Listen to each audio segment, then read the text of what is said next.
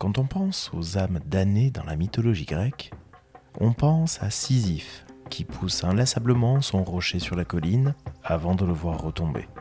On pense aussi à Tantale qui ne peut ni manger ni boire. On pense enfin aux Danaïdes, ces sœurs qui doivent remplir d'eau une jarre ou un tonneau percé jusqu'à la fin des temps.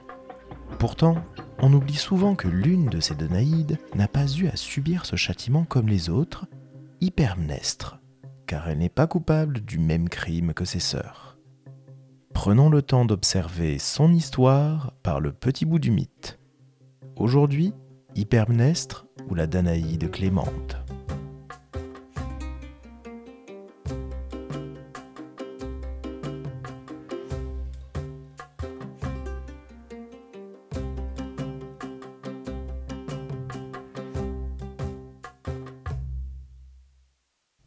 Des Danaïdes nous permet de remonter bien loin dans leur arbre généalogique. Sans aller jusqu'au chaos originel, nous pouvons parcourir la mythologie à partir d'Io, une princesse d'Argos aimée par Zeus. Cette jeune femme a été transformée en vache pour échapper au courroux et à la jalousie d'Héra. Io parcourt la terre une fois délivrée de la surveillance d'Argus au Centieux, et elle arrive en Égypte où elle donne naissance à Épaphos, qu'elle a eu de Zeus et c'est ainsi que Prométhée prédit à Io l'avenir de la descendance de son fils Épaphos dans la tragédie Prométhée enchaînée d'Échille. Cinq générations après lui, cinquante vierges, sa descendance, reviendront malgré elle à Argos pour échapper à un hymen avec des proches, leurs propres cousins. Eux, dans la frénésie du désir, mille ans pressant des colombes, arriveront à leur tour chasseurs en chasse d'un hymen interdit mais le ciel leur refusera celle qu'ils convoitent, et la terre Pélage les ensevelira, vaincus par le meurtre, à face de femmes dont l'audace veille dans la nuit. Chaque épouse arrachera la vie de son époux et trempera dans son sang l'épée à double tranchant. Que de tels amours aillent à mes ennemis Une seule, enivrée du désir d'être mère, se refusera à tuer le compagnon de son lit et laissera s'émousser son vouloir. Entre deux mots, elle choisira d'être appelée lâche plutôt que meurtrière. Et c'est elle qui, dans Argos, enfantera une lignée royale. Il me faudrait un long récit pour dire clairement tout cela. Sache du moins que de cette souche naîtra le vaillant à l'arc glorieux qui me délivrera de ces maux. Tel est l'oracle que m'a entièrement dévoilé ma mère Thémis, la sœur des titans. Mais comment, par quelle voie se réalisera-t-il? Te l'exposer demanderait longtemps, et toi, à tout apprendre, tu ne gagnerais rien. Les va-et-vient entre Argos et l'Égypte semblent donc acquis pour Prométhée. Le mythographe Apollodore s'étend davantage sur les générations qui séparent Épaphos des Danaïdes. Épaphos devient roi d'Égypte, épouse Memphis, la fille du Nil, et fonde, en lui donnant son nom, la ville de Memphis. Elle a pour fille Libyée, à qui la Libye doit son nom. De Libyée et de Poséidon naissent des jumeaux, Agénor et Bélos. Agénor partit pour la Phénicie et en devint roi, et là il fut à l'origine d'une vaste lignée. Bélos reste en Égypte, en devient roi et épouse Ankinoé, fille du Nil. Il en a des jumeaux, Égyptos et Danaos. Bélos établit Danaos en Libye et Égyptos en Arabie. Ce dernier soumit en outre le pays des Mélampodes, qu'il appela de son nom Égypte. Selon la généalogie rappelée par Apollodore, Épaphos est l'ancêtre à la fois des princes égyptiens et de la famille royale de Phénicie, dont Cadmos et Europe sont issus. Avançons encore un peu dans l'histoire de cette famille, jusqu'au moment où les fils d'Égyptos et les filles de Danaos sont des protagonistes. Il nous faut rappeler que les Danaïdes ont été sujets de nombreux textes désormais perdus, dont une épopée, la Danaïde, ainsi que plusieurs pièces de théâtre. La pièce d'Échille, Les Suppliantes, est la première et la seule partie conservée d'une trilogie comportant les Égyptiades et les Danaïdes. Cette trilogie est d'ailleurs complétée par un drame satirique, c'est-à-dire une pièce toute particulière comprenant un satyre et prenant le nom d'une des Danaïdes, Amimoné. Mais reprenons les choses dans l'ordre et retournons en Égypte avec Apollodore. Des nombreuses femmes qu'ils eurent naissent à Égyptos cinquante fils et à Danaos cinquante filles. Lorsque plus tard ils se disputèrent le pouvoir, Danaos, craignant les fils d'Égyptos, construisit sur les instructions d'Athéna un bateau, il fut le premier à le faire, et y mit ses filles et s'exila. C'est le refus du mariage qui motive la fuite de Danaos et de ses filles. Le fabuliste Hygin est plus précis qu'Apollodore dans sa fable sur Danaos, dont le nom est d'ailleurs latinisé. Danaus, fils de Bélus, eut de plusieurs épouses cinquante filles, et autant de fils eut son frère à Égyptus, qui décida de tuer son frère Danaus et ses filles, afin de garder le trône pour lui seul. Il les demanda à son frère comme épouse pour ses fils. Ayant appris cela, Danaus, avec l'aide de Minerve, s'enfuit d'Afrique jusqu'à Argos. Minerve, dit-on, inventa un navire à deux proues destiné à la fuite de Danaus. Quant à Égyptus, dès qu'il apprit la fuite de Danaus, il envoya ses fils à la poursuite de son frère et leur ordonna de tuer Danaus ou de ne pas revenir auprès de lui. Dans une autre pièce d'Échille, les suppliantes, les Danaïdes viennent d'aborder avec leur père près d'Argos leur terre ancestrale. Et elles ne manquent pas de répéter la crainte inspirée par leurs cousins. Le cœur des Danaïdes répète ces quelques vers adressés aux différents dieux protecteurs. Que les enfants d'une auguste mère échappent aux embrassements des mâles, libres d'hymen, libres de joug. Et parmi les divinités auxquelles elles s'adressent, se trouve Zeus Xenos, Zeus hospitalier, c'est-à-dire le Zeus qui protège les hôtes, les personnes reçues chez soi. L'hospitalité était une valeur universelle qui devait être respectée chez les Grecs. Nous en avons déjà parlé à l'occasion de l'épisode sur Alceste, lorsqu'Héraclès s'invite dans la demeure endeuillée d'Admète. Le roi d'Argos, Pélasgos, accueille bien volontiers Danaos et ses filles dans la ville, mais il demande tout de même conseil à ses citoyens, car il ne peut se lancer dans une guerre contre les Égyptiades. Danaos rapporte le résultat du scrutin. Argos s'est prononcé d'une voix unanime, et mon vieux cœur s'en est senti tout rajeuni. De ses droites levées, le peuple entier a fait frémir les terres pour ratifier ces mots. Nous aurons la résidence en ce pays libre et protégée contre toute reprise par un droit d'asile reconnu. Nul habitant ni étranger ne pourra nous saisir. Euston de violence, tout bourgeois d'Argos qui ne nous prête aide est frappé d'atimie, exilé par sentence du peuple. Telle est la formule qu'a défendue notre patron, le roi des Pélages, en invitant la cité à ne pas fournir d'aliments pour les jours à venir au terrible courroux de Zeus suppliant, et en évoquant la double souillure, à la fois nationale et étrangère, que la ville verrait alors venir à elle, monstre indomptable, qu'il faudrait nourrir de douleur.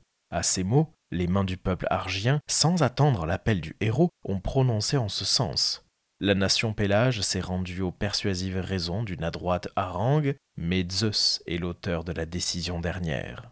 Les Pélages sont connus pour être le peuple ayant précédé les Danéens ou Danaens, nom donné par Homère aux Argiens. Nous recoupons donc le passage d'un peuple à l'autre. Mais il se trouve que la terre d'Argos était sèche et manquait d'eau.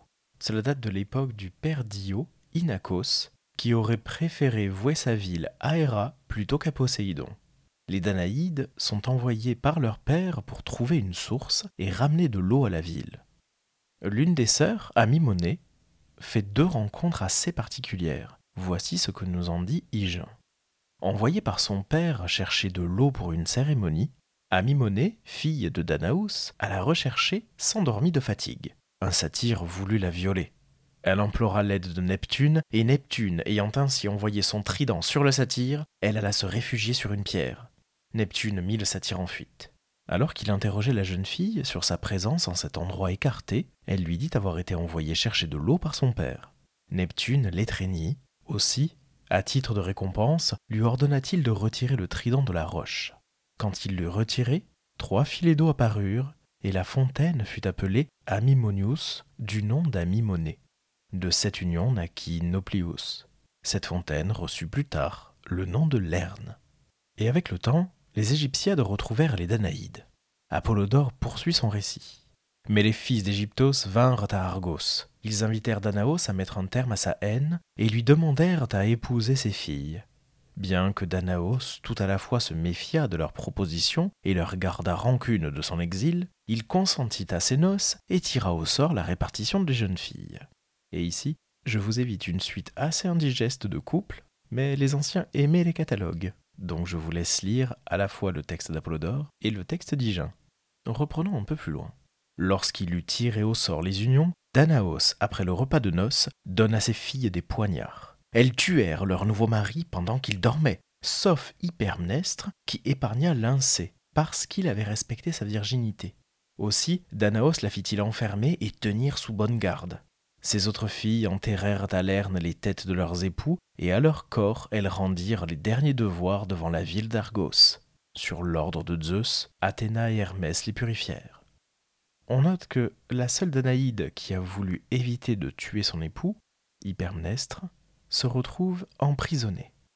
Et c'est cette partie du mythe que le poète Ovide prend en main pour composer une héroïde, une lettre fictive envoyée par un personnage mythologique à un autre. Ici, Hypermnestre rédige cette lettre pour Lyncée alors qu'elle est en prison. On me tient enfermé dans la maison et chargé de lourdes chaînes. La cause de mon supplice, c'est d'avoir été vertueuse. Parce que ma main a craint de plonger le fer dans une gorge, je suis accusé. On me louerait si j'avais osé le crime. Mieux vaut être accusé que d'avoir ainsi contenté un père. Je ne regrette point d'avoir les mains pures d'un meurtre. Libre à mon père de me livrer au feu que je n'ai point profané. Toutes les torches présentes au sacrifice, qu'il les tourne contre mon visage, ou qu'il m'égorge avec le glaive qu'il me remit criminellement, afin que le carnage auquel l'époux n'a pas succombé, l'épouse y succombe. Mais que mes lèvres mourantes disent Je me repens, il n'y réussira pas. Tu n'es pas femme à regretter d'être vertueuse. À le remords du crime, et à mes sœurs farouches. C'est la suite ordinaire d'un acte défendu par les dieux. Mon cœur s'épouvante à rappeler cette nuit souillée de sang, et un soudain tremblement engourdit les os de ma main. Celle que l'on croirait capable d'avoir consommé le meurtre d'un époux a peur de décrire le carnage qu'elle n'a pas accompli. Cependant, je le tenterai. Sur la terre venait de se faire le crépuscule. C'était la dernière partie du jour et la première de la nuit. Arrière petite fille d'Inachus, nous sommes conduites sous le toit du puissant Pélasgus et le beau-père reçoit en personne dans son palais ses brues armées. De toutes parts étincellent les lampes ceinturées d'or. Un encens impie est répandu sur les autels, qu'il accepte à regret. Le peuple appelle Hymen, Hyménée, qui fuit ses appels. L'épouse même de Jupiter s'est éloignée de sa ville. Eux, voici que, chancelant d'ivresse, entourés de leurs compagnons poussant des cris de joie, des fleurs nouvelles enlaçant leurs cheveux humides, ils se rendent joyeux dans leurs chambres, ces chambres leur tombeau, et foulent de leur corps des couches vouées au meurtre. Ils gisaient déjà, lourds de nourriture, de vin et de sommeil. Un profond repos régnait dans Argos tranquille. Autour de moi, il me parut entendre les gémissements des mourants, et je les avais entendus en effet, et ce dont j'avais peur s'accomplissait. Mon sang se retire, la chaleur abandonne mon esprit et mon corps. Abattu sur mon nouveau lit, je deviens glacé. Comme au léger zéphyr vibrent les fragiles épis, comme une froide haleine secoue la chevelure des peupliers, ainsi je tremblais, ou même plus encore. Toi-même, tu reposais, et ce que je t'avais donné était la cause de ton sommeil. Les ordres violents de mon père ont secoué ma peur. Je me lève, et d'une main qui tremble, je saisis l'arme. Je ne dirai pas de mensonge. Trois fois, ma main leva le glaive affilé. Trois fois, elle retomba avec le glaive criminellement soulevé. La crainte et la tendresse firent obstacle à la cruelle audace, et ma main loyale recula devant l'acte prescrit. Déchirant mon vêtement de pourpre, déchirant mes cheveux, d'une voix basse je dis ces paroles. Hypernestre, tu as un père cruel, accomplis les ordres de ce père. Que ce malheureux accompagne ses frères. Femme je suis, et vierge, douce par la nature et par l'âge. Des mains délicates ne sont point faites pour des armes cruelles. Allons pourtant, et tandis qu'il repose, imite le courage de tes sœurs. Il est à croire que toutes ont immolé leurs époux. Si cette main devait commettre quelque meurtre, c'est par le trépas de sa maîtresse qu'elle serait ensanglantée. Ils n'ont pas mérité la mort en convoitant le royaume de leur oncle. De toute façon, il devait être donné à des gendres étrangers suppose que nos époux aient mérité de mourir. Qu'avons-nous fait nous-mêmes? Qu'ai-je commis pour qu'il ne me soit pas permis d'être vertueuse? Qu'ai-je à faire d'un glaive? Pourquoi des armes guerrières à une jeune fille? La laine et le fuseau conviennent mieux à mes doigts. Ainsi parlais-je, et, pendant ma plainte, des pleurs suivent d'eux-mêmes les mots, et de mes yeux tombent sur tes membres. Tandis que tu cherches des embrassements et que tu agites tes bras assoupis, peu s'en faut que l'arme n'ait fait une blessure à ta main. Et déjà, je craignais mon père, les serviteurs de mon père et la lumière. Ces paroles que je dis chassèrent ton sommeil. Lève-toi, allons, petit-fils de Bélus, seuls les frères jadis si nombreux. Cette nuit, si tu ne fais hâte, sera pour toi éternelle. Épouvanté, tu te lèves, toute l'inertie du sommeil s'enfuit. Tu vois dans ma main timide l'arme des guerriers. Tu en demandes la cause. Fuis, te dis-je, tandis que la nuit le permet. Tandis que la nuit noire le permet, tu t'enfuis, et moi je reste. C'était le matin. Danaus compte les cadavres des gendres immolés. Toi seul manques au total des victimes. Il supporte mal ce manquant unique dans ce massacre de parents. Il se plaint que trop peu de sang ait coulé. On m'arrache des pieds de mon père, traîné par les cheveux, un cachot me reçoit. Est-ce le prix qu'a mérité ma vertu? Sans doute la colère de Junon persiste depuis le jour où une femme devint génisse et de génisse déesse. Mais c'est assez de châtiment qu'une tendre vierge et mugie, belle naguère, ne puisse plus enchanter Jupiter. Pourquoi remonter aux choses du passé, que m'attestèrent des vieillards chenus? Voici que mes propres années fournissent de quoi me plaindre. Mon père et mon oncle se font la guerre, nous sommes chassés du palais et du royaume, relégués aux extrémités du monde. Du peuple des frères, il reste aussi peu que possible. Je pleure sur ceux à qui fut donnée la mort, et sur celles qui la donnèrent. Car autant que de frères, autant j'ai perdu de sœurs. Que l'une et l'autre foule acceptent mes larmes. Me voilà, parce que tu vis, réservé au supplice du châtiment?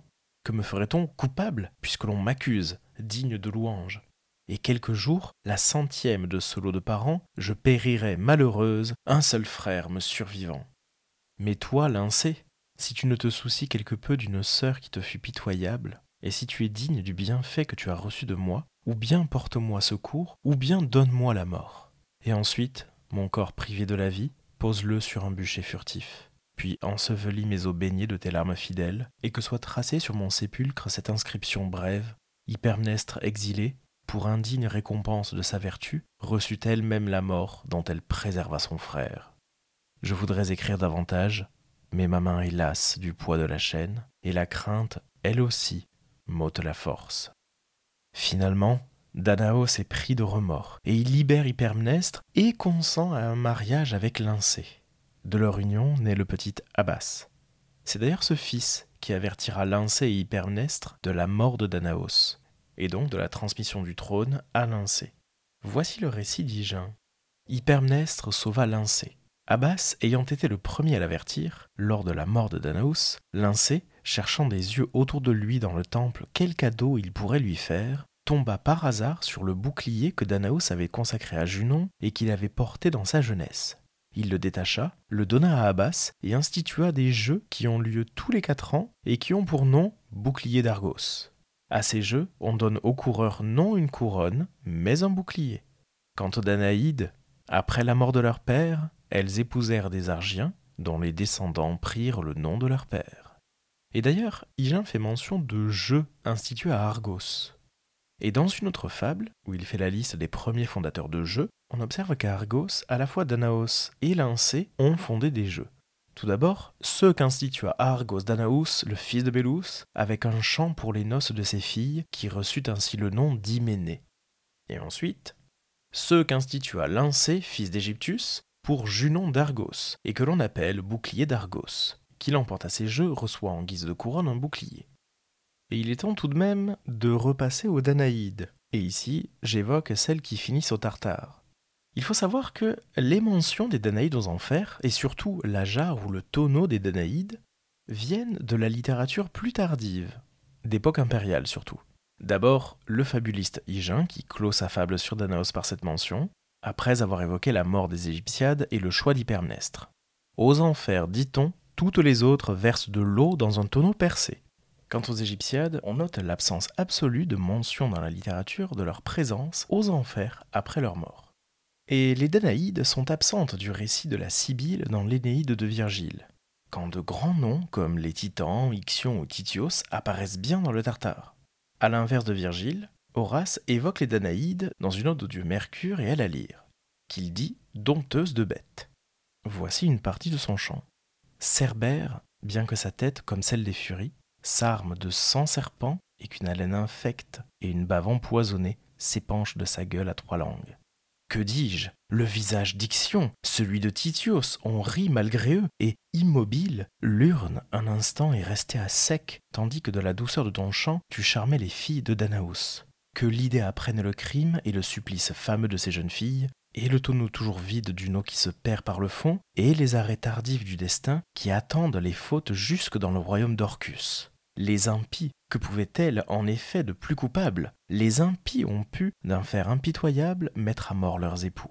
Une seule, sur leur nombre, digne du flambeau nuptial, fit à son père parjure un mensonge glorieux, jeune fille illustre à jamais. Et c'est ainsi que s'achève notre parcours dans l'histoire d'Hypermnestre et des pauvres Danaïdes, condamnés à remplir inlassablement ce tonneau au fond du Tartare. Merci d'avoir écouté cet épisode du podcast par le petit bout du mythe. N'hésitez pas à vous abonner à ce podcast sur votre plateforme de streaming préférée et à laisser 5 étoiles sur Apple Podcast et Spotify. Partagez cet épisode sur les réseaux sociaux pour que nous soyons toujours plus nombreux à faire vivre ces petites histoires de la mythologie. Vous pouvez prolonger l'aventure en lisant certains ouvrages qui ont été cités. Je vous mets la bibliographie en description et dans l'article du jour sur le site du podcast. Le tout accompagné d'un dossier documentaire. A bientôt pour un nouveau coup d'œil par le petit bout du mythe.